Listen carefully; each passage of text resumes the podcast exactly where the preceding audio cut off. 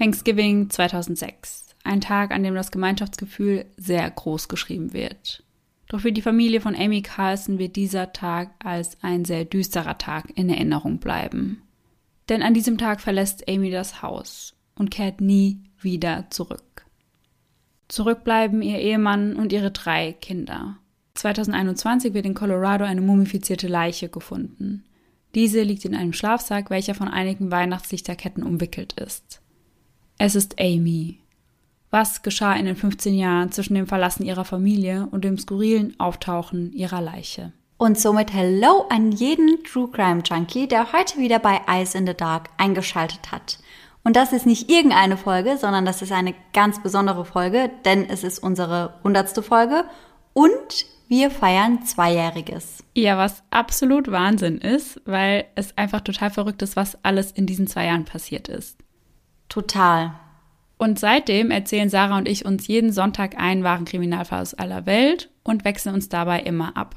Einmal ist Sarah an der Reihe und einmal ich. Und ich habe die Ehre, euch den Fall in der hundertsten Folge zu erzählen. Und wie ihr sicherlich mittlerweile wisst, beziehen wir die meisten unserer Quellen aus dem Internet. Das bedeutet, wir schauen uns eben Videos der Prozesse und der Verurteilungen an oder eben Überwachungsvideos. Und alles, was wir eben daraus sammeln, das packen wir dann für euch in unsere jeweilige Folge. Und wie ihr wisst, freuen wir uns natürlich immer, wenn ihr uns abonniert und uns im besten Fall sogar eine nette Bewertung dalasst. Die Triggerwarnungen zu dieser Folge findet ihr wie immer in den Show Notes. Und wir hatten euch ja bereits in unserer Instagram Story erzählt, dass wir uns ein, zwei kleine Überraschungen für die heutige Folge überlegt haben unter anderem, dass wir einige eurer Nachrichten vorlesen wollten. Und erstmal vorweg, all diese Nachrichten waren wirklich balsam für die Seele. Also ja. wir haben uns so krass darüber gefreut, mhm. weil wir haben so viele, so, so liebe Nachrichten bekommen. Und es war einfach so schön, das einfach mal zu hören. Weil wir bekommen ja eh schon sehr viele Nachrichten von euch, aber zu der hundertsten Folge habt ihr uns echt ganz, ganz wundervolle Nachrichten geschrieben. Also das hat so viel Spaß gemacht, das zu lesen und wir waren einfach sehr, sehr dankbar dafür. Und wir werden euch auch auf jeden Fall nochmal persönlich antworten. Wir kommen nur gerade mit unseren Direct Messages manchmal einfach nicht hinterher. Ja. Aber die Antwort kommt auf jeden Fall. Und ich würde mal mit der ersten Nachricht starten, die wir von der lieben Justina zugesendet bekommen haben. Sie schreibt, also erstmal danke, dass ihr jetzt schon so lange diesen Podcast macht. Ich habe zwar erst dieses Jahr angefangen, ihn zu hören, doch bereue es sehr, ihn nicht schon vorher entdeckt zu haben. Die Folgen wurden natürlich trotzdem alle durchgesuchtet. Ich hatte mal in eine Folge reingehört und war direkt gefesselt und habe eine nach der anderen durchgehört. Seitdem freue ich mich jeden Sonntag auf eine neue Folge. Ich lieb's, dass ihr nicht einfach nur ein Skript ablest und fertig, sondern auch so alles etwas schwungvoll gestaltet. Und die kleinen Bloopers zum Ende jeder Folge sind der krönende Abschluss. Hm. Liebe es einfach. Meine Liebe zu True Crime ist dank euch nur noch mehr gestiegen. Danke, danke, danke. Ich finde es auch echt nice, dass ihr auch mal einen Spooky Sunday und sowas mit reinbringt und Gänsehaut to go feiere ich übrigens auch. Das bringt alles ein bisschen Abwechslung rein. Also behaltet eure authentische und lustige Art bei und macht weiter so. Danke euch echt krass. Süß. Ach, und sie sagt, wenn wir den Text in unserem Podcast erwähnen würden, mhm. dann gehen auf jeden Fall Grüße von ihr raus an alle unsere treuen True Crime Junkies. Auch wie lieb. Die nächste liebe Nachricht haben wir bekommen von Renesa und sie schreibt, Ihr seid mir einfach so vertraut geworden und wenn ich etwas gebraucht habe, war es euer Podcast. Ich folge euch seit eineinhalb Jahren und ich liebe diesen Podcast. Ich würde so gerne mit euch arbeiten, aber ich bin erst 13, bald 14. Wenn es einen Praktikumsplatz oder sonst irgendwas gäbe, wäre ich so gerne dabei. Also, liebe Renesa, wenn es irgendwann mal einen Praktikumsplatz bei uns geben sollte, dann bekommst du den auf jeden Fall. Ja, sofort. Auf jeden Fall, ich liebe euch, euren Podcast, einfach alles. Bei euch fühlt man sich wohl, man denkt nicht, dass ihr uns nur ausnutzen würdet oder sonst irgendwas. Es gibt ja viele Influencer, die machen das, nicht aus Herzen, aber eben aus anderen Gründen. Aber ihr macht das aus ganzem Herzen heraus. Ihr seid so toll. Ich könnte noch jahrelang weiterschreiben und noch Fragen stellen über alle Folgen und zu eurer Meinung, aber das würde viel zu lang dauern. Ich hab euch ganz doll lieb und hört bitte niemals auf mit eurem Podcast. Oh Gott, ist das schön. Übel. Ich finde es auch mega süß. Und sie hat aber noch eine Frage, die wir ihr natürlich beantworten mhm. möchten. Sie fragt uns nämlich, was unserer Meinung nach die heftigsten Folgen aus unserem Podcast waren, wenn wir uns für fünf Stück entscheiden müssten. Also ich glaube, dass wir uns bei der Folge schon mal sehr einig sind, lebendig begraben, dass die mit einer der schlimmsten waren. Ja, auf jeden Fall. Und was ich auch noch ganz krass fand, das war auch eine ältere Folge mittlerweile schon, ist Candyman. Einfach mhm. der Gedanke, dass halt ein Vater seinen eigenen Sohn vergiftet wegen Geld, das ist einfach ja unbegreiflich, finde ich. Total. Und vor allem auch, dass er noch zwei andere, ich glaube, zwei andere Kinder waren es, oder? Ja. ja. Mitvergiftet hätte, also mitgetötet hätte, nur um seine Tat irgendwie zu vertuschen. Also das fand ich auch irgendwie super krass. Ja, wie abgebrüht muss man denn sein, um sowas zu machen? Voll.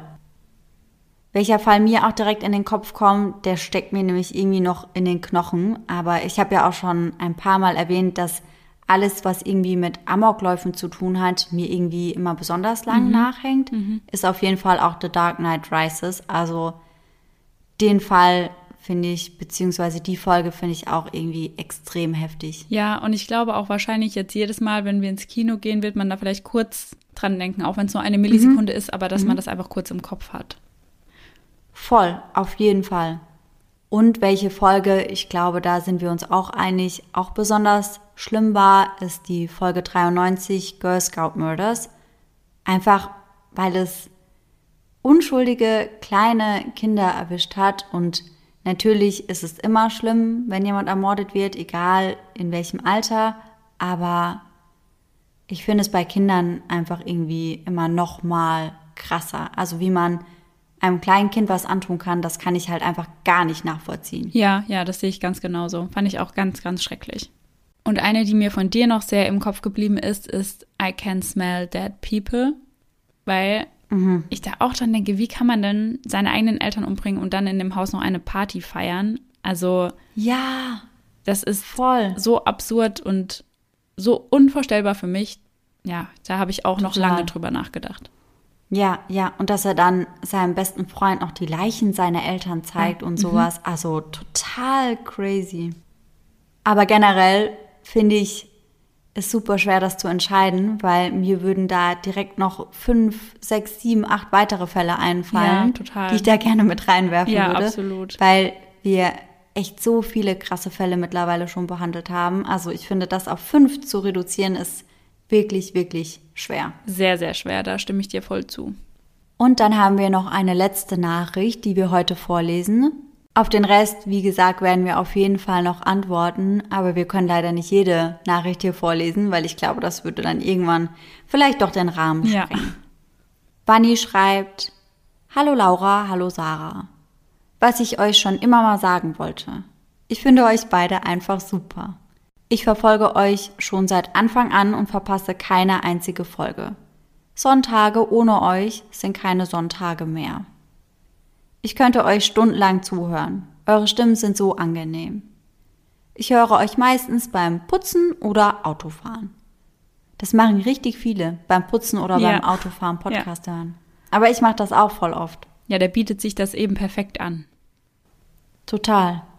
Wenn ich meine Folge noch nicht fertig gehört habe, sitze ich so lange im Auto, bis diese fertig ist. Und ja, da sitze ich dann auch gerne mal im Auto, in der Garage für eine Stunde. mein Freund denkt, ich bin verrückt. Vielleicht bin ich's ja auch. Er soll sich nur lieber nicht mit mir anlegen, denn ich kenne jede einzelne Folge von Eyes in the Dark. das ist meine Ansage. Ja, aber ehrlich. Danke für eure Mühe. Ihr seid die Besten. No.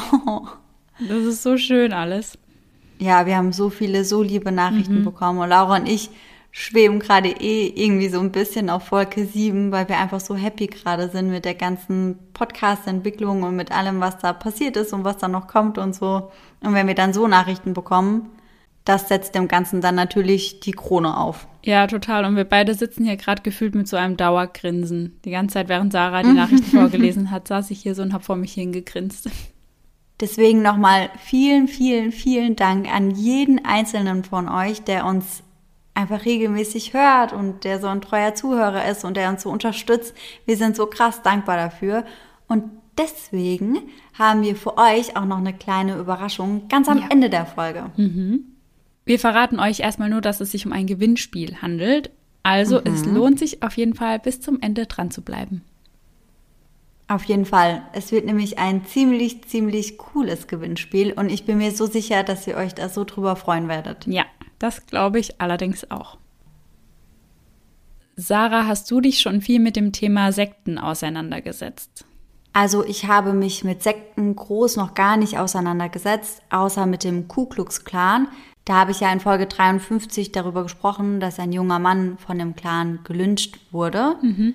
Und da habe ich mich natürlich verstärkt mit der Sekte auseinandergesetzt, ja. aber ansonsten habe ich dazu nicht so viele Berührungspunkte bisher gehabt, außer mit Jonestown. Also dazu habe ich schon den ein oder anderen Podcast gehört, weil das ja auch eine total crazy Geschichte ist.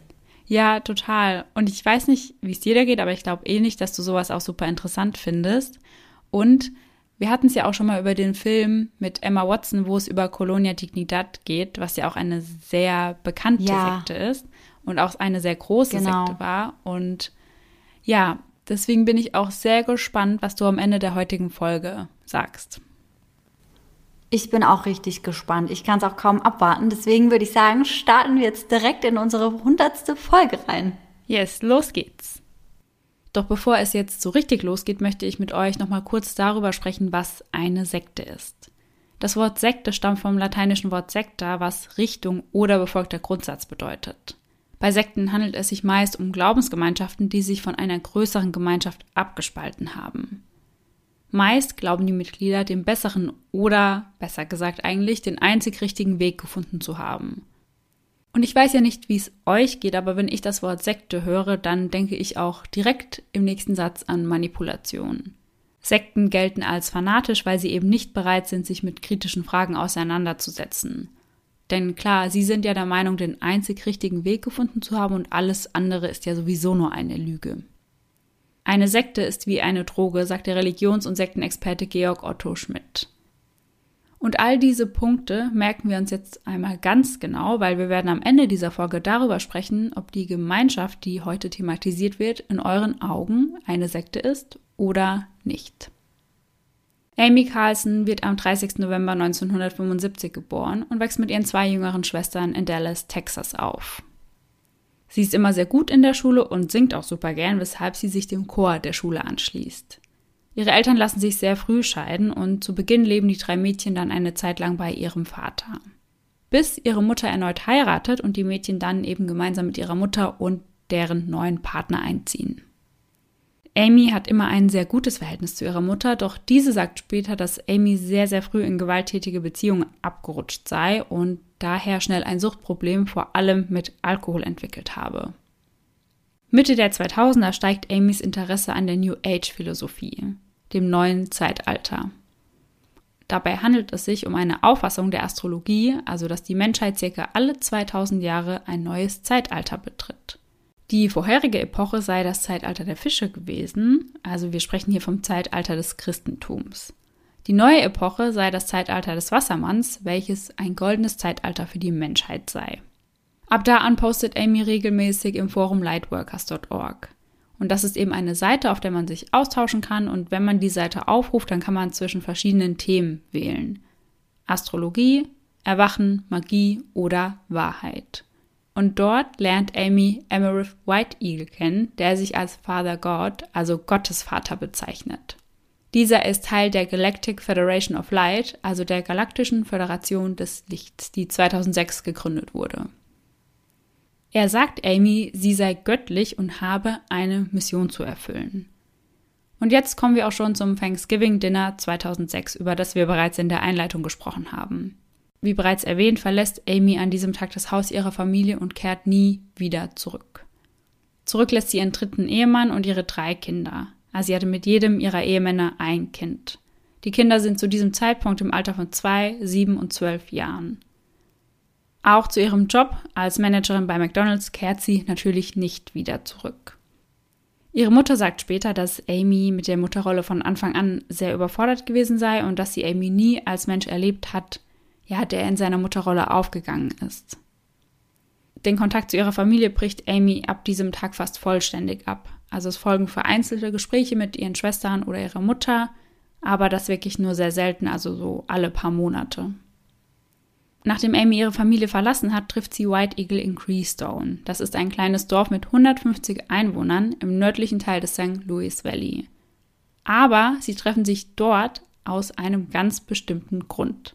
Denn in der Nähe dieses Ortes wurden zum einen die meisten UFOs gesichtet und es ist ein weltweit bekanntes spirituelles Zentrum, in welchem mehrere Weltreligionen vertreten sind. Das heißt, die Menschen, die dorthin gehen, die dorthin pilgern, die gehen einfach davon aus, dass dieser Ort eine bessere Schwingung hat als andere Orte und dass man dort eben seine Spiritualität ausleben kann. White Eagle stellt Amy dort anderen Menschen vor, die ähnlich denken wie er und die eine ähnliche Weltanschauung vertreten wie er selbst.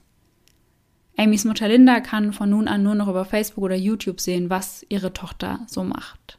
Amy sagt später, dass sie vor dem Verlassen ihrer Familie mit Engeln gesprochen habe, die ihr mitgeteilt haben, sie habe eine Mission, und zwar die Welt zu retten. Und dafür müsse sie eben ihre Familie verlassen. Ihr sei das unheimlich schwer gefallen, aber sie musste eine Entscheidung treffen, und wenn sie diese Mission nicht erfüllen würde, würde es niemand tun. Das heißt, sie hat das eben für die ganze Welt gemacht. Es dauert nicht lange, bis Amy die Leitung der Gruppe übernimmt. Und aus der Galactic Federation of Light wird Love has won. Also die Liebe hat gewonnen. Aus Amy wird Mutter Gott, Mutter Erde oder Gaia. Dabei bevorzugt sie allerdings ersteres, also Mutter Gott, und deswegen trägt sie den Spitznamen Mom oder Mami. Und jetzt sprechen wir einmal darüber, was Amy ihrer Meinung nach eigentlich genau ist und was dieses Muttergott eigentlich bedeutet. Es handele sich bei ihr um ein 19 Milliarden Jahre altes Wesen, welches sich selbst aus positiver Energie und Liebe erschaffen habe. Auf dieser Welt sei sie bereits 534 Mal wiedergeboren worden. Und jetzt aufpassen, darunter als Jesus, Marilyn Monroe und Cleopatra. Zudem kann sie sich an jedes einzelne Leben daran sehr, sehr genau erinnern, inklusive die Kreuzigung. Hinzu kommt, dass sie in ihrem jetzigen Leben 589 Attentatsversuche überlebt habe. Und damit die Gemeinschaft rund um Amy funktionieren kann, müssen natürlich einige Regeln herhalten. Zunächst einmal bekommen Mitglieder neue Namen zugewiesen, erhalten also quasi eine andere Identität. Und wie das so oft so ist, müssen sie ihr ganzes Geld und ihre Besitztümer abgeben. Das heißt, wenn sie bei Love Has Won sind, haben sie nichts mehr aus ihrem vorherigen Leben. Die Zeitpläne der Gruppe werden an die sieben Farben des Chakras angepasst. Und bei den Chakren handelt es sich um feinstoffliche Energiezentren unseres Körpers. Die Farben dazu sind Rot, Orange, Gelb, Grün, Blau, Indigoblau und Violett. Das bedeutet, dass jeder Tag einer Farbe zugewiesen wird und die Mitglieder dürfen dann zum Beispiel am Tag, an dem Rot die ausgewählte Farbe ist, nur Kleidung in Rot tragen und nur Lebensmittel in dieser Farbe essen. Eine weitere Regel ist, dass Männer nur im Sitzen pinkeln dürfen und die Mitglieder dürfen untereinander und natürlich auch mit anderen Leuten keinen Sex haben. Es sei denn, sie finden ihre Twin Flames, also ihre Zwillingsflamme. Und bei einer Zwillingsflamme handelt es sich eben um zwei Körper, die sich aber eine Seele teilen. Wer allerdings wessen Twin Flame ist, das entscheidet Amy. Und es gibt dort wirklich einen sehr, sehr strengen Tagesablauf. Das heißt, die Mitglieder dürfen nicht vor Mitternacht ins Bett und müssen jeden Tag um 5 Uhr aufstehen. Ohne Ausnahme. Und dann gibt es auch noch Regeln bezüglich des Sprechens, also dass einfach bestimmte Begriffe eher verwendet werden sollen als andere. Und man kann auch nicht einfach essen, was oder wann man möchte, sondern auch das wird strengstens eingeteilt. Also das heißt, die Essensrationen werden strikt zugewiesen. Und warum das so ist, da sprechen wir später nochmal drüber. Hinzu kommen bestimmte Veranstaltungen, bei denen die Mitglieder direkt in die Sonne starren müssen, um ihre Lightcodes zu erhalten, um so Energie sammeln zu können. Denn sie alle seien Lightworker, also Lichtarbeiter, die ihr eigenes Gotteslicht erkennen und es auch zum Ausdruck bringen. Zu guter Letzt herrscht ein sehr striktes Alkohol- und Drogenverbot. Und all diese Regeln sollen die Mitglieder ihrem Ziel näher bringen. Und dieses Ziel lautet, höhere Schwingungen zu erreichen. Mit Amy haben wir also Muttergott, Aber, wie ihr euch denken könnt, braucht sie da auch ein Gegenstück, nämlich Vater Gott, ihre Zwillingsflamme, die sie aus ihrem eigenen Herzen erschaffen hat. Bis 2014 übernimmt White Eagle diese Rolle, also der Mann, der Amy überhaupt auf diese Gruppe aufmerksam gemacht hat. Doch in diesem Jahr, also 2014, hat er dann eine Affäre mit einer jüngeren Frau. Daraufhin vertreibt Amy ihn aus der Gruppe und stempelt ihn als böse ab. Wenn ihr jetzt aber denkt, dass Vater Gott also jetzt Geschichte ist, dann täuscht ihr euch. Denn er bleibt nicht der Letzte. Sein Nachfolger wird Andrew Profaki. Dieser erfährt durch das Internet über Love Has Won. Er fliegt nach Denver und nimmt dann noch eine fünfstündige Autofahrt auf sich, um zu Mutter Gott zu gelangen. Als ihm dort die Tür geöffnet wird, hat er direkt das Gefühl, dass alle vor ihm high sind, auf Pilzen oder ähnlichem, aber er weiß, er hat eine Mission zu erfüllen und deswegen bleibt er auch. Und neben Vater Gott gibt es noch einen weiteren wichtigen Posten, der allerdings sehr unspektakulär klingt. Und zwar ist das der Manager von Logistik und Finanzen, Miguel Lamboy, auf dessen Namen auch die verschiedenen Häuser laufen. Wir haben an dieser Stelle also jetzt schon von Vater und Muttergott gehört und davon gehört, was Amy denn glaubt zu sein. Was aber natürlich auch eine sehr wichtige Rolle spielt, ist, an was glaubt diese Gruppe eigentlich? Also hinter was stehen sie konkret? Bei Love Has One handelt es sich um eine Mischung aus der New Age-Spiritualität, über die wir ja schon gesprochen haben, und verschiedene Verschwörungstheorien.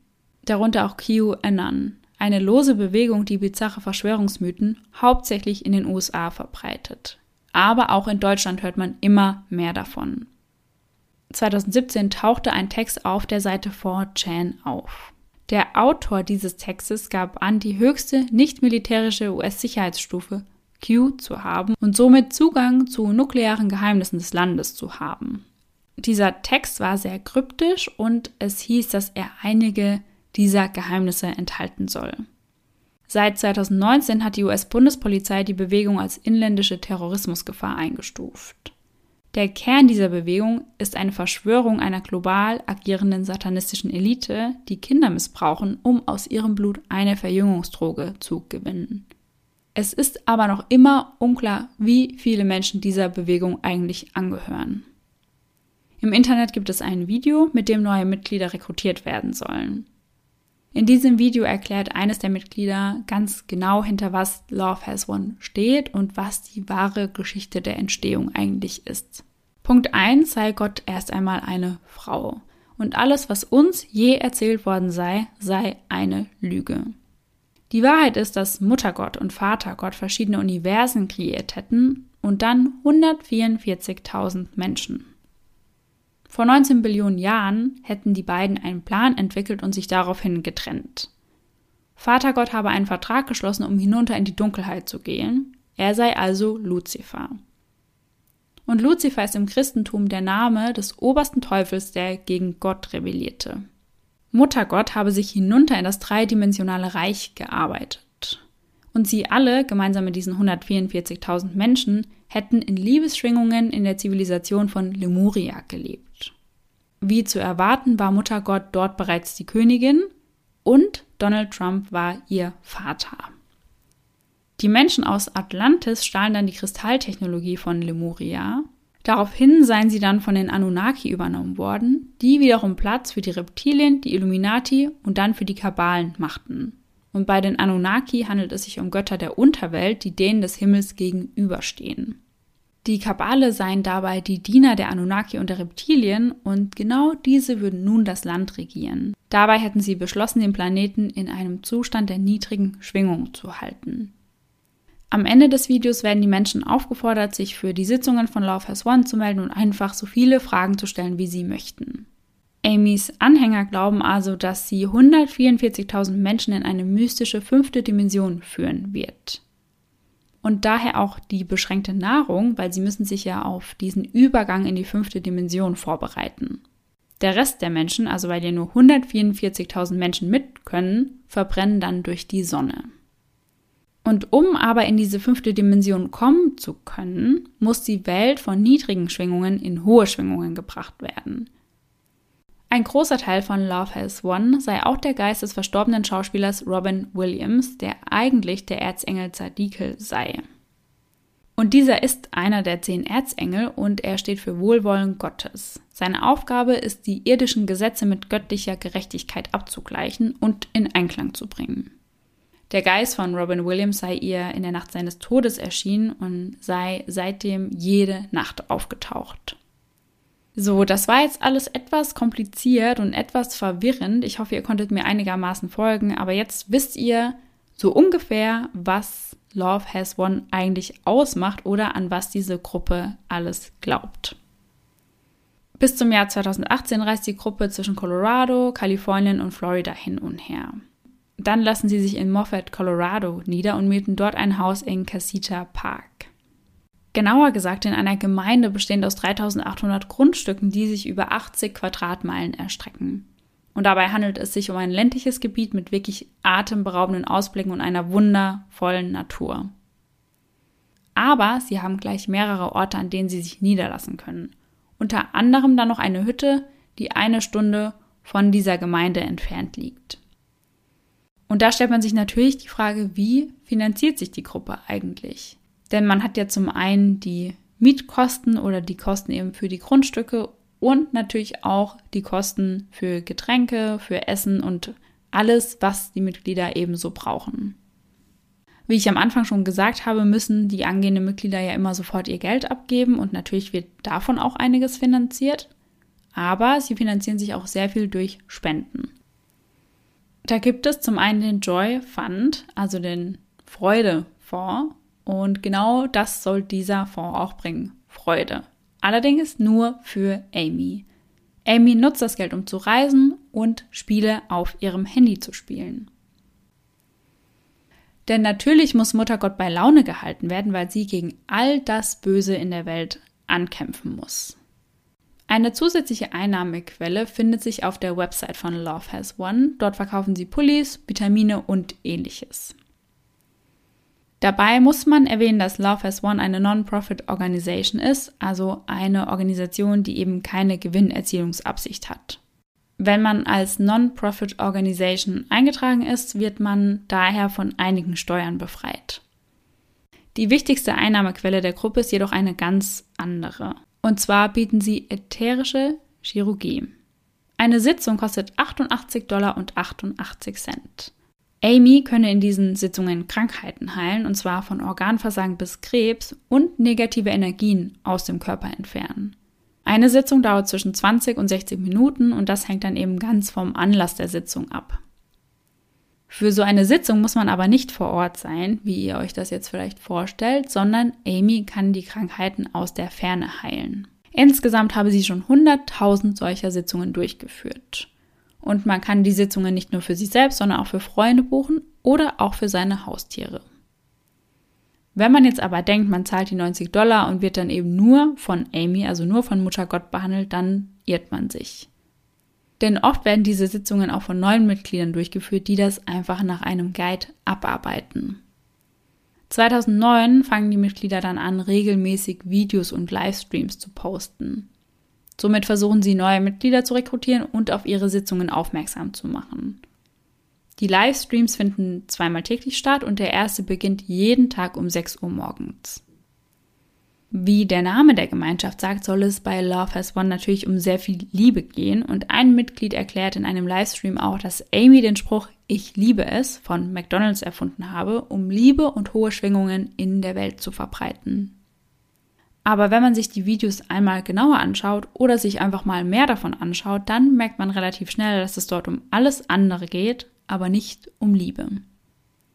Immer wieder fallen dort antisemitische und auch rassistische Äußerungen. Die Juden in den Konzentrationslagern sollten damals zum Beispiel nur lernen, richtig zu arbeiten. In vielen der Videos schreit Amy sehr aggressiv oder lacht hysterisch und das zu völlig unpassenden Momenten. Dabei nennt sie alle Menschen, die nicht ihre Anhänger sind, Huren. Einmal heißt es, wir werden jeden töten, der sich versucht, mit uns anzulegen. Wir werden euch verdammt nochmal töten, denn es bleibt keine Zeit mehr und wir haben unsere Mutter schon sehr leiden sehen. Die Kernmitglieder, welche immer 12 bis 20 Personen sind, leben direkt mit Amy in einem Haus. Aber es gibt auch Mitglieder in anderen Ländern, Von England bis Australien sind sie überall vertreten. Zu den Kernmitgliedern gehört unter anderem eine Familie mit Kind. Und in einem Video sieht man, wie dieses Kind schreit und von Amy daraufhin in einen dunklen Schrank gesperrt wird und sie nennt das eben Time Out. Das Kind hat furchtbar Angst und es schreit durchgehend, also auch noch, als es den Schrank wieder verlässt und Amy steckt das Kind danach direkt wieder in den dunklen Schrank. Sie wollte das Kind so auf den richtigen Weg bringen und in dem Schrank könne das Kind meditieren, habe keine Ablenkung und könne so zu dem Schluss kommen, dass es sich falsch verhalte. Doch nicht nur Amys Verhalten gegenüber Kindern ist absolut grausam, sondern auch das gegenüber Tieren. Ein anderes Video zeigt Amy mit ihrer Katze. In diesem Video hält sie die Katze am Nacken, hebt sie nach oben in die Luft und geht einfach sehr, sehr grob mit ihr um und schreit sie an, hör auf, so eine Bitch zu sein. Und ihr erinnert euch sicher an das Alkohol- und Drogenverbot. Ihr könnt euch sicher denken, für wen dieses nicht gilt. Richtig, für Amy. Sie trinkt den ganzen Tag. Und das bereits direkt nach dem Aufstehen. Sie startet meistens mit Bier und im Laufe des Tages kommen dann noch Wodka und oder Tequila hinzu. Und in all den Videos und Livestreams erkennt man auch immer sehr, sehr stark, wie betrunken Amy ist. Aber es wäre ja nicht Mutter Gott, wenn sie nicht auch dafür eine ganz simple Erklärung hätte. Alkohol sei etwas ganz Natürliches und somit auch ein natürliches Schmerzmittel. Und der Amy mit der ganzen Grausamkeit auf der Welt umgehen muss und diese abbekommt, muss sie eben Schmerzmittel nehmen, in dem Fall Alkohol.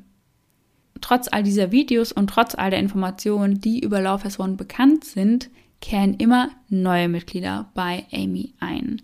So auch Alex Whitten, Vater von zwei Kindern und erfolgreich im Job. Doch während der Pandemie verliert er seinen Job und beginnt dann im Internet nach einem neuen Sinn für sein Leben zu suchen. Und so erfährt er von Love Has One. Zu Beginn meldet er sich für die Sitzungen an, um eben die negative Energie in seinem Körper loszuwerden.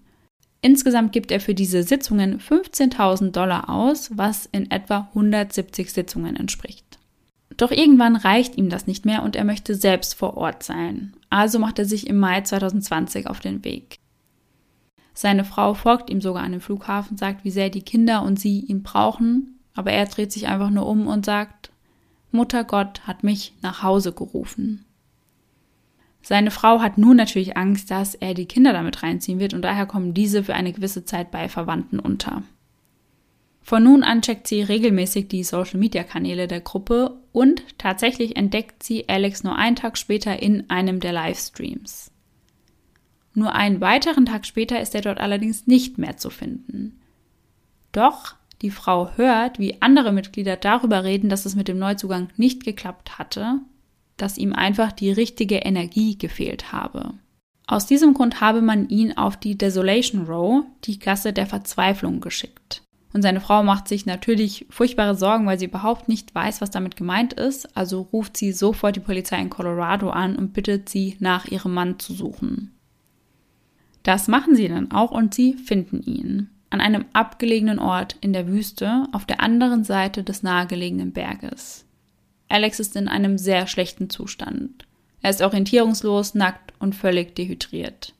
Seine Füße sind übersät mit Kaktusstacheln und seine Netzhaut weist starke Verbrennungen auf. Denn ihr erinnert euch vielleicht, dass den Mitgliedern gesagt wurde, sie sollen häufig direkt ins Sonnenlicht schauen, einfach um ihre Energie so wieder aufladen zu können.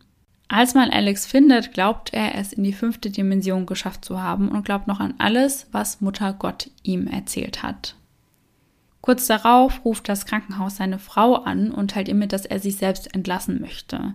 Sie bittet das Krankenhauspersonal daraufhin, das nicht durchgehen zu lassen, weil er eben eine Gefahr für sich selbst und auch für andere darstellen könnte.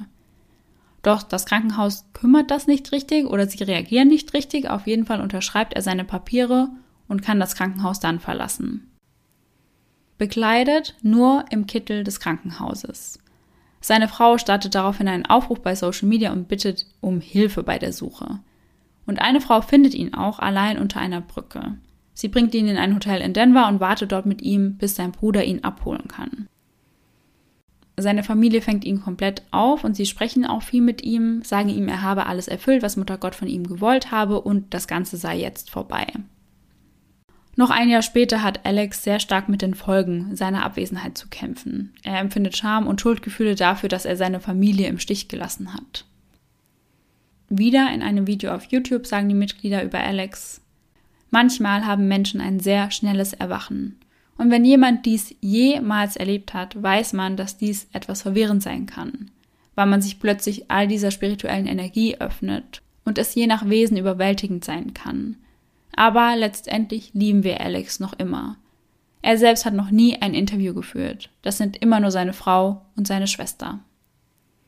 Doch Alex bleibt nicht der Einzige, der sich während Corona Love Has One anschließt. Denn natürlich ist eine solche Pandemie perfekt, um neue Mitglieder zu werben. Viele Menschen sind in Ausnahmesituationen, verlieren ihre Jobs oder komplett ihre Existenzen. Aus diesem Grund sind eben viele offen für etwas Neues und suchen nach einem tieferen Sinn. Aus diesem Grund ist die Gruppe ab Beginn der Pandemie dann auch auf Telegram vertreten. Und Amy macht potenzielle neue Mitglieder dann auf ihre niedrigen Schwingungen aufmerksam und berichtet ihnen, was dies mit ihnen machen würde. Durch ihre Führung würden sie höhere Schwingungen erreichen können. Dazu müssten sie sich ihr aber komplett hingeben und so würden auch sie den Zugang zur fünften Dimension erhalten.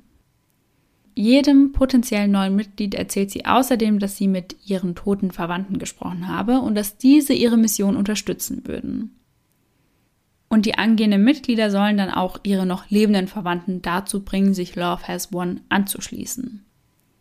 Wenn sie sich der Gruppe dann anschließen, dürfen sie Muttergott aber erst dann sehen, wenn ihre Schwingungen hoch genug sind. Corona hat das Entstehen von Sekten sehr stark beflügelt. Seit Beginn der Pandemie gibt es allein in Frankreich 500 neue Sekten. Der Grund dafür ist ziemlich einfach, denn natürlich sind durch Corona mehr Leute im Internet unterwegs gewesen, man konnte ja nicht mehr so viel unternehmen. Viele sind, wie gesagt, in Existenzkrisen und suchen einfach nach neuen Antworten. Hinzu kommt, dass durch die ganzen Lockdown-Geschichten viele Menschen einfach einsam waren und teilweise auch auf Dating-Plattformen nach Kontakten gesucht haben und die Sekten mittlerweile eben auch solche Dating-Plattformen nutzen, um neue Mitglieder zu werben. Doch Has One muss nun auch mit immer mehr Gegenwind umgehen.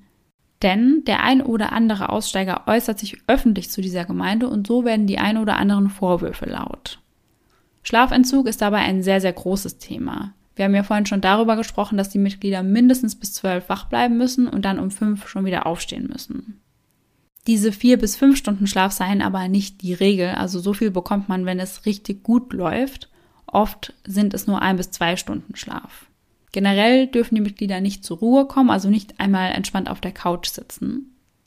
Denn so rauben sie Muttergott ihre Energie. Also sie müssen immer etwas tun, um Muttergott nicht ihre Energie zu rauben. Noch dazu werden die Mitglieder in Livestreams und Videos öffentlich gedemütigt und müssen sich selbst beleidigen. Eines der Mitglieder muss sich online vor aller Welt entschuldigen, weil sie etwas von ihrem eigenen Geld behalten hatte. Ein anderer Aussteiger berichtet davon, dass Amy insgesamt um die 400.000 Dollar von ihren Mitgliedern abgezogen hatte. Die besorgten Familienangehörigen sehen ihre Liebsten dann wirklich nur noch online, über Facebook oder YouTube und immer wieder rufen sie bei der Polizei an, damit diese einen Welfare-Check durchführen können.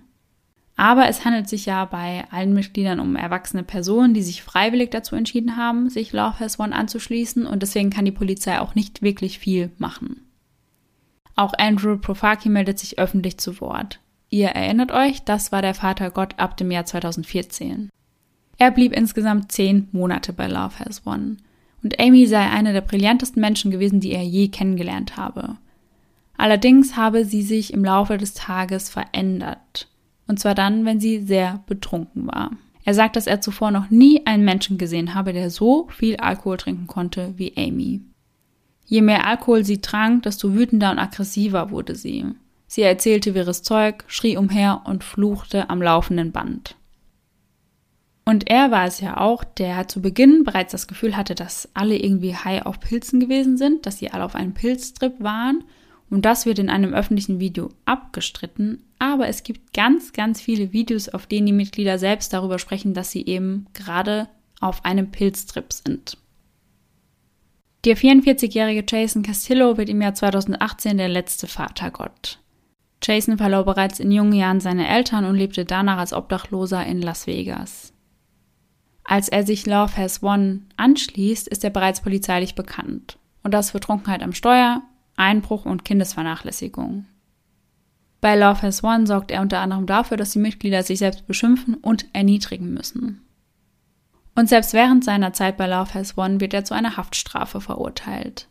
In den Livestreams wird immer wieder gefragt, wo Jason denn gerade sei, und dann sagt man immer nur, er befände sich gerade auf einer Mission.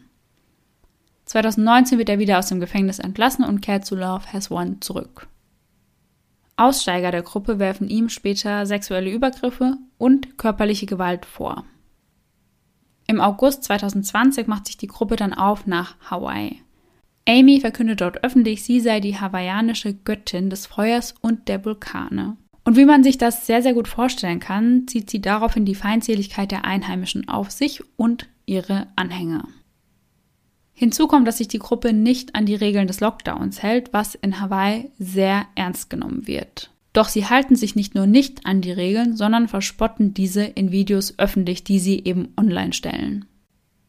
Daraufhin folgt ein mehrtägiger Protest vor dem Grundstück, auf dem die Gruppe unterkommt. Die Protestanten zünden daraufhin einige Feuer an und sprechen hawaiianische Gebete rund um das Grundstück. Dabei halten sie Schilder hoch wie Sekte hier nicht willkommen. Dazu werden Eier und Steine auf das Haus und das Auto geworfen, welches sich vor dem Haus befindet. Durch die Steine gehen natürlich einige Fenster kaputt und auch der Wagen, ein SUV, wird stark demoliert. Irgendwann ist dann auch die Polizei vor Ort, um das alles im Rahmen zu halten und der Bürgermeister verhandelt dann mit der Gruppe über ihre Abreise. Und die Gruppe stimmt dem auch zu. Also sie sagen, ja, wir reisen ab, aber nur, wenn wir die Tickets von euch bekommen und wenn wir mit der Polizei an den Flughafen gebracht werden. Ab September 2020, also als sich die Gruppe noch auf Hawaii befindet, verschlechtert sich Amys Gesundheitszustand sehr, sehr stark. Sie gibt an, von der Hüfte abwärts gelähmt zu sein und man sieht auf den Videos dann auch, wie sie eben von den anderen Mitgliedern überall hingetragen wird. Sie selbst sagt, dass sie an Krebs erkrankt sei. Und jetzt kommt wieder Dr. Phil ins Spiel, über den haben wir ja schon häufiger gesprochen, denn in seiner Show wird Amy per Videochat ins Studio gestellt. Und das ist ihr allererstes TV-Interview überhaupt. Und Dr. Phil möchte quasi zwei Seiten gegenüberstellen. Also auf der einen Seite steht Amy und zwei ihre Anhänger, die ebenfalls per Skype ins Studio geschalten werden. Und auf der anderen Seite sind unter anderem Mitglieder von Amys Familie, darunter ihre Mutter Linda und ihre Schwestern Chelsea und Tara. Linda und Chelsea sind direkt im Studio und Tara ist ebenfalls per Skype zugeschaltet worden. Doch neben Amys Familienmitglieder kommen auch Familienmitglieder der Opfer zu Wort, also entweder derer, die noch Teil von Love Has One sind oder derer, die ausgestiegen sind. Zu Beginn spricht Amy mit Dr. Phil darüber, dass sie an Krebs erkrankt sei und diesbezüglich bereits Stadium 5 erreicht habe. Und dazu muss man sagen, dass es kein Stadium 5 gibt. Also die Krebsstadien gehen von 1 bis 4. Und das ist dann eben von weniger bösartig bis sehr bösartig. Und Dr. Phil ist das auch bewusst, dass es kein Stadium 5 gibt. Und dann fragt er auch, was bedeutet denn Stadium 5? Und sie sagt dann, ja, wenn der Krebs an den Knochen ist. Als ihre Mutter zu Wort kommt, fragt Dr. Phil, ob sie irgendeine Vorahnung hatte, also ob sie irgendwie gemerkt hat, dass Amy die Familie verlassen möchte, aber ihre Mutter sagt nein, es habe keine Anzeichen dafür gegeben und so wie sie Amy jetzt online sieht, sei sie ein ganz anderer Mensch. Lindas Mutter stellt sich natürlich auch die Frage, wie Amy sich als Mutter oder Muttergott bezeichnen kann, nachdem sie ihre eigenen Kinder im Stich gelassen hat. Doch in Amys Augen hat sie ihre Kinder nicht aufgegeben. Sie hatte ja dieses Gespräch mit den Engeln und sie musste die Familie eben verlassen. Das sei nichts, was ihr leicht gefallen sei. Zu einem bestimmten Zeitpunkt hatte sie auch versucht, ihre älteste Tochter zu rekrutieren, aber das hat nicht funktioniert.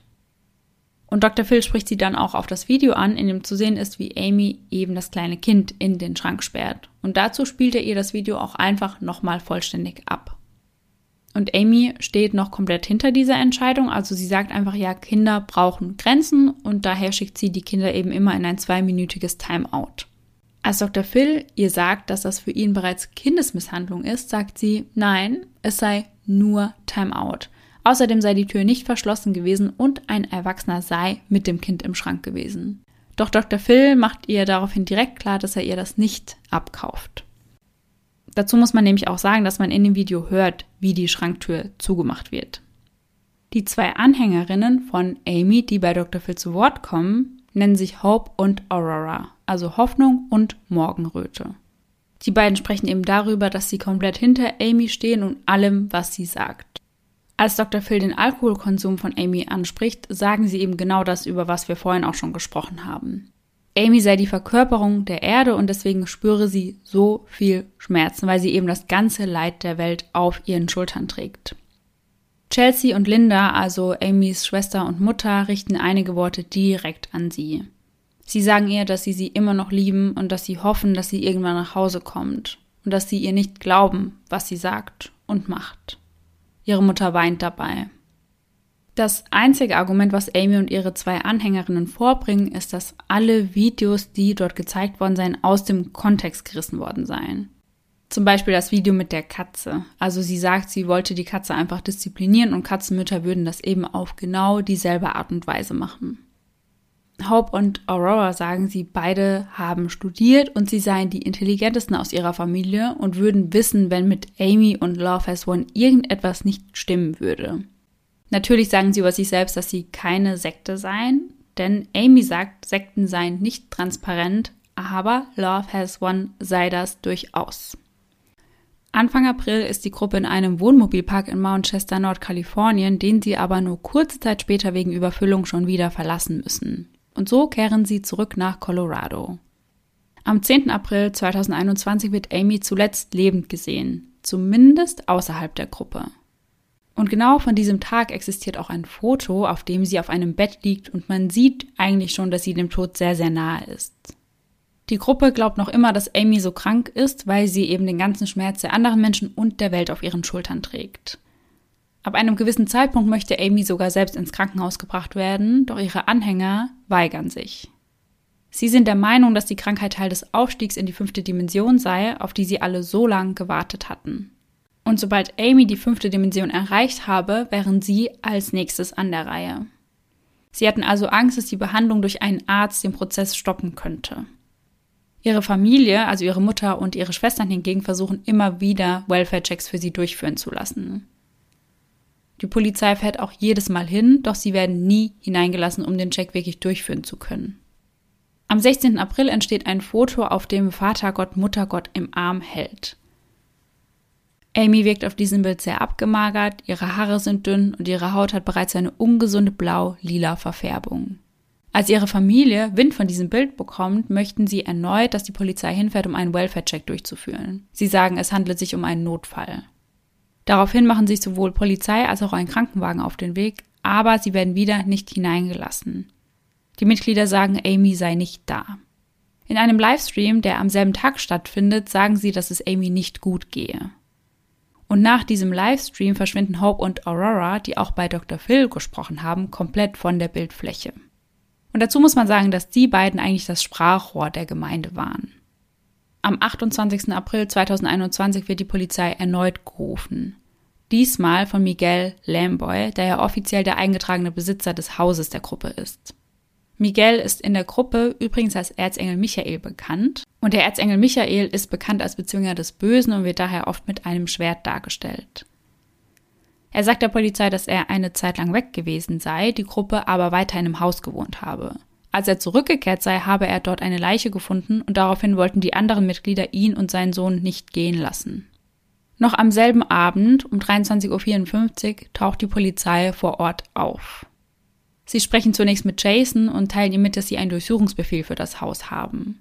Und von diesem Einsatz gibt es ein Bodycamera-Video, was ihr bei YouTube finden könnt.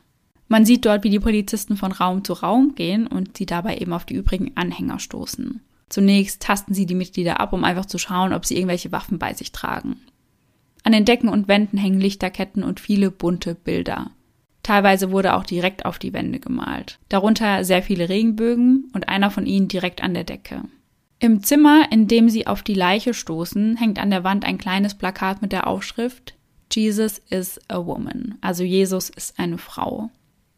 Und hier eine ganz große Warnung, falls ihr euch das Video anschaut, man sieht die Leiche darauf und ich wusste das vorher nicht und ich habe mir das Video angeschaut und war dann sehr erschrocken. Also überlegt euch wirklich, ob ihr euch das anschauen möchtet.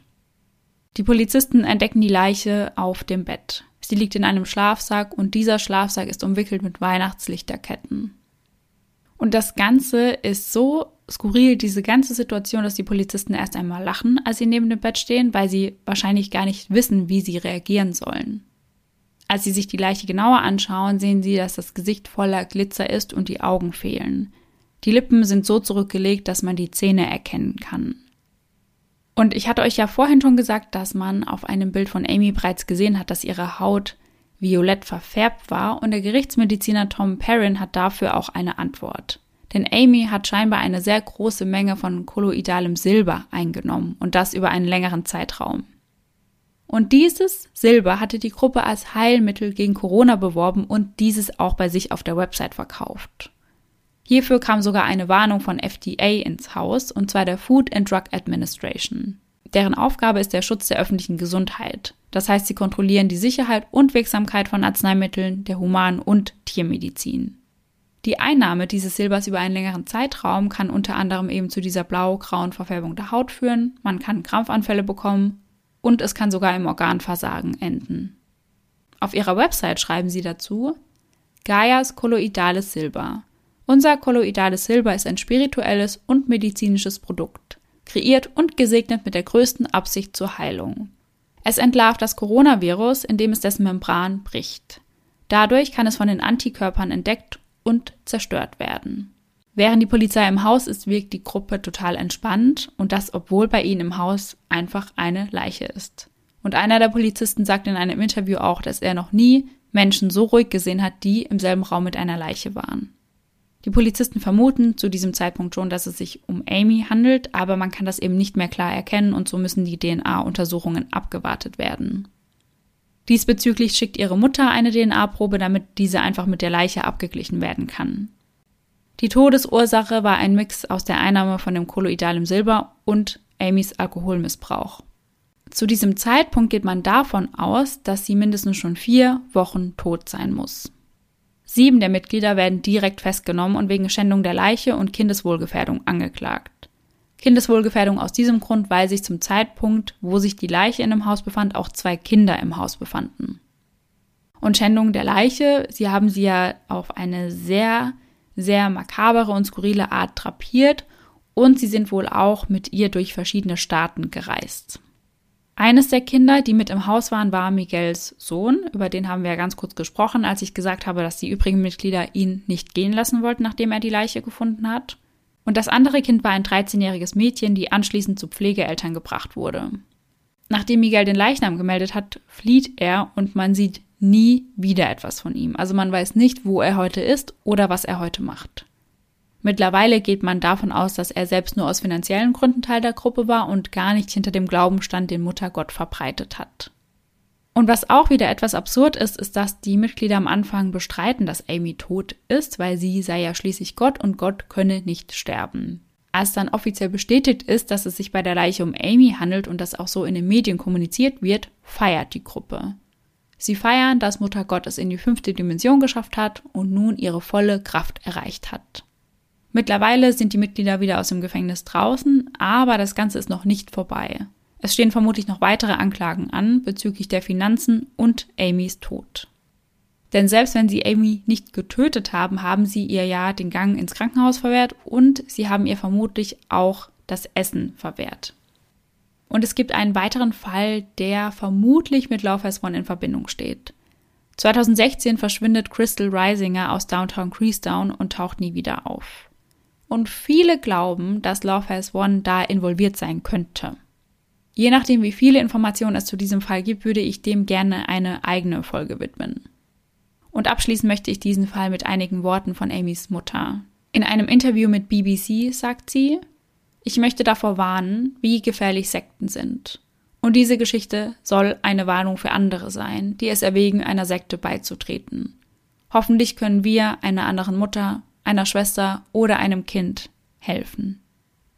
So, und damit sind wir jetzt am Ende angekommen und ich hatte ja am Anfang gesagt, dass wir uns nochmal darüber unterhalten werden, ob die Gemeinschaft, über die wir heute gesprochen haben, eine Sekte ist oder nicht. Und da würde mich jetzt interessieren, Sarah, ob du Love Has One als Sekte einstufen würdest.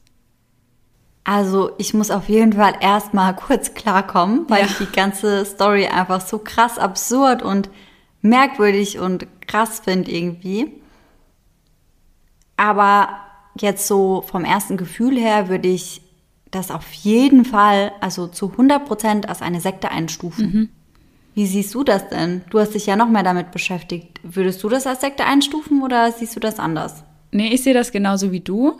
Und ich habe da auch direkt an einige Punkte gedacht, zum Beispiel dieser Schlafentzug. Also wir mhm. haben ja schon in mehreren Folgen mittlerweile über Schlafentzug gesprochen. Und es ist ja so, wenn du das dauerhaft hast, dann kannst du natürlich auch ja. weniger logische Entscheidungen treffen. Ja.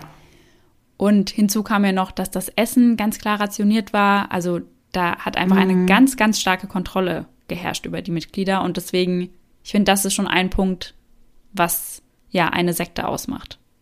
Ja, total. Und was ich auch extrem fand, also was meiner Meinung nach dafür spricht, dass es eine Sekte war oder ist oder ja, wahrscheinlich, die gibt es jetzt wahrscheinlich nicht mehr, oder? Nee, genau, ja. Ja, also dann, was dafür spricht, dass es eine Sekte war, dass sie ja ihre Mitglieder eigentlich komplett auch von der Außenwelt abgegrenzt mhm. haben. Also sie haben sie ja komplett isoliert von Freunden und von der Familie. Und ich finde, das spricht schon immer extrem für eine Sekte. Ja, finde ich auch. Und auch, dass es halt nur eine Person gibt, die ja eine, die Gott ist. Also Amy hat ja gesagt, sie ist Gott. Ja. Und das ist ja auch in Sekten oft so. Und dass sie Regeln aufstellt, an die sie sich aber selbst nicht halten muss, zum Beispiel was den Alkohol angeht und genau stimmt. Ja. Also wirklich, wie du gesagt hast, alles sehr absurd und sehr abstrus einfach. Also wirklich, man kann sich ja. sowas immer so schwer vorstellen. Aber klar, ja. Gerade in der Pandemie, glaube ich, ging es wirklich vielen Leuten sehr, sehr schlecht. Und ich glaube, da ist man einfach anfälliger für sowas, weil man wirklich nach einem ja, ja. tieferen Sinn sucht ja, nach einem Zufluchtsort vielleicht ja, irgendwie auch. Und was übrigens, da hatten wir es vorhin auch kurz drüber, was eben auch für eine Sekte spricht, ist ja auch die Tatsache, dass sie eigentlich alle ihre eigenen, also ihr ganzes Hab und Gut abgeben mussten, ja. oder? Sie hatten ja auch kein eigenes Geld mehr. Genau. Das heißt, also sie hatten keine Freunde, keine Familie, keine finanziellen Mittel. Das heißt, sie waren eigentlich komplett abhängig von dieser mhm. Gruppe, sage ich mal. Ja. Und das schreit ja eigentlich auch schon Sekte, weil dort dann wieder auszusteigen ist ja extrem schwer, wenn du gar nichts oder gar niemanden hast. Ja, genau, das ist es auch. Und man hat ja auch gesehen, dass sie alle Leute, die nicht ihre Anhänger waren, dann beleidigt, beschimpft hat. Und ja, das ist ja auch immer sowas, was Sekten ausmacht, dass sie eben keine anderen Meinungen zulassen, weil sie ja der Meinung sind, sie haben den Total. einzig richtigen Weg gefunden und ja. Mhm. Ja, total verrückt. Also ich muss auch sagen, diese ganze Szene, wie ihre Leiche dann gefunden mhm. wurde, mit diesem Bodycam-Video, ich habe mir das vorab angeschaut tatsächlich, ja. weil ich dachte, ich fange vielleicht schon mal an mit Bildern raussuchen für Instagram. Und dabei bin ich dann über dieses Video gestolpert und habe es natürlich nicht geschafft, es mir nicht anzuschauen, ja. obwohl ich das ja eigentlich sein lassen wollte. Und ich finde diese ganze Szene, diese ganze Aufmachung von diesem Raum so absurd und so surreal und so. Mhm, mhm. Und die Leute, also die Mitglieder, sind ja ganz normal in diesem Haus. Also als wäre es das mhm. Normalste der Welt, dass im Nebenzimmer eine Leiche liegt. Ja, und dann haben sie da irgendwie hunderte Lichterketten gefühlt angemacht und dann, was ich auch noch im Kopf habe, diesen kleinen Kuscheltier-Delfin, mhm. der da irgendwie ganz in der Nähe von der Leiche liegt und sowas. Also, also ganz, ganz verrückt, muss man wirklich sagen. Ja, das passt einfach nicht zusammen, dieses Bild. Mm -mm. Mm Überhaupt nicht. Also ich habe es ja schon in der Folge erwähnt, aber an der Stelle nochmal eine Warnung, falls ihr euch das anschaut.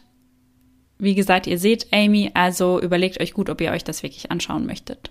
Ja, also wir werden, und das machen wir ja auch immer so, die extrem grafischen, brutalen, schlimmen Bilder nicht auf Instagram zeigen.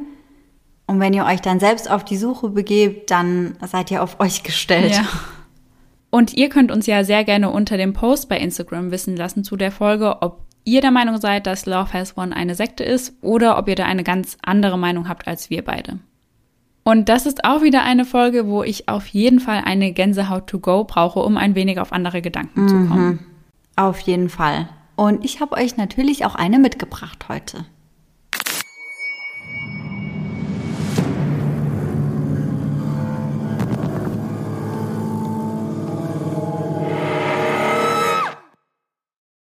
Unser heutiger Gänsehaut-to-go-Moment wurde uns von der lieben Nora zugesendet.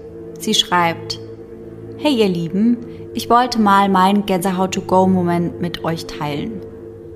Vor einigen Monaten habe ich mit meinem Verlobten und seinem damals siebenjährigen Sohn bei der Mutter meines Verlobten übernachtet, um auf ihre Hunde aufzupassen, während sie über eine Nacht weg waren.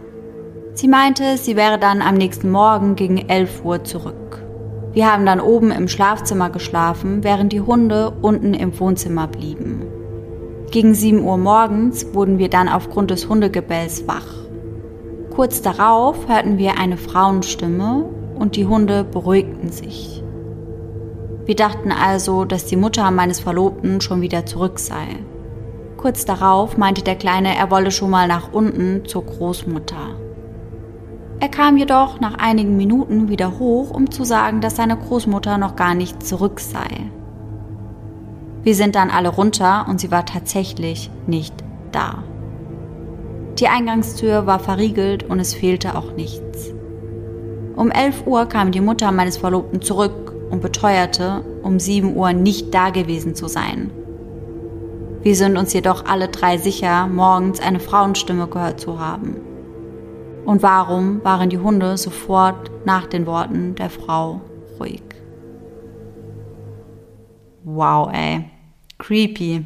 Und das ist super creepy, gerade wenn man nur was hört und auch nicht sieht und dann mhm. so 100% davon ausgeht, ja, sie ist da und dann merkt man, ja. ist sie gar nicht. Genau, wenn man das als so was harmloses einordnet ja. und dann merkt, oh fuck, das war gar nicht so. Ja. Ich glaube, da kriegt man so einen richtigen Schock. Ja, da denkt man sich so, was ging hier bitte vor sich? Echt so, crazy. Also wirklich sehr, sehr unheimlich. Ja. Also vielen Dank für deine Gänsehaut-to-go-Geschichte. Und übrigens, wenn ihr noch mehrere solcher Momente habt, ihr könnt die immer mit uns teilen, weil wir können nie genug Gänsehaut-to-go-Stories ja, von euch haben. Allerdings. Und ihr könnt die uns entweder per Mail zusenden oder über Instagram einfach eine Direct Message unter iceinthedark.podcast. Ganz genau. Und da auch nicht wundern, wenn ihr da mal etwas länger auf eine Antwort warten müsst, weil die Gänsehaut to go, ja, da bekommen wir sehr viele zugeschickt und meistens machen wir es dann an einem Tag, dass wir uns alle durchlesen nacheinander und dann beantworten wir auch alle nacheinander. Also da bekommt ihr auf jeden Fall auch noch eine Antwort. Genau, aber eure Gänsehaut To-Go-Story geht bei uns auf jeden Fall nicht verloren. Nein. Mm -mm. Und auf unserem Instagram-Account werdet ihr wahrscheinlich dann auch nochmal etwas hören zu dem von uns bereits angeteaserten Gewinnspiel, zu dem wir jetzt ganz am Ende der Folge kommen. Wir haben uns nämlich überlegt, wir bekommen so oft so viele Nachrichten, unter anderem auch zu Coro, weil Laura und ich ja echt viel Werbung auch dafür machen, weil wir auch einfach Coro über alles lieben, wenn wir ehrlich ja. sind. Und so oft hören wir von euch, dass ihr das gerne mal probieren wollt oder dass ihr das auch gerne mal testen wollt. Und wir dachten, wir ermöglichen das zwei von euch. Zu unserem Zweijährigen gibt es zwei Gewinner. Und zwar wird es da zwei riesige Koro-Pakete von uns beiden geben mit all unseren Lieblingssnacks und all unseren Lieblingsprodukten von Koro. Und ihr könnt euch dann einmal komplett durch die ganze Box durchtesten. Ja. Aber es ist nicht nur ein Koro-Paket, sondern eigentlich ein True Crime Survival Package, weil dann habt ihr auf der einen Seite die Sachen von Koro, die ihr zum Teil bei unserer Folge snacken könnt. Und wir packen euch auch noch unser Buch mit rein, mit einer persönlichen Widmung natürlich. Und alles, was ihr dafür machen müsst, ist diese Folge, also unsere hundertste Folge, auf eurem Instagram-Account teilen. Einfach in die Story reinpacken und uns verlinken. Und wir suchen uns dann aus den ganzen Verlinkungen einfach zwei GewinnerInnen raus. Und wir freuen uns schon sehr, weil wir schauen uns sehr gerne eure Stories an, in denen ihr uns verlinkt. Auf jeden Fall. Und wir freuen uns auch schon, euch zwei mega coole Pakete zukommen zu lassen. Ja. Wird Zeit, mal was zurückzugeben dafür, dass ihr uns seit zwei Jahren so regelmäßig zuhört.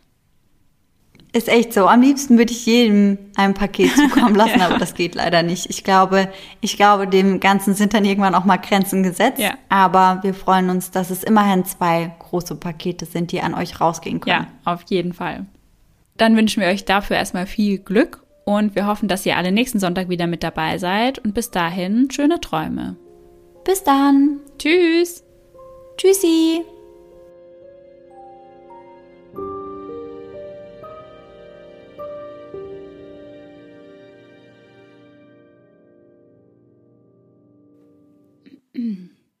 Thanksgiving 2006. Ein Tag. Was war das? Aber sie halten sich nicht nur nicht an die Regeln, sondern verspötten, verspötten, verspotten, verspötten. Was ist das? Willst du was sagen? Ja. Willst du was sagen? Ja, ich überlege gerade was. Moment. Hallo? Ja. Hörst du mich? Bist du noch da? Ja. Was sind kleine Bloppers? Bloopers? Ah, Bloppers, Bloopers sind Outtakes. hm, perfekt. Tschüssi!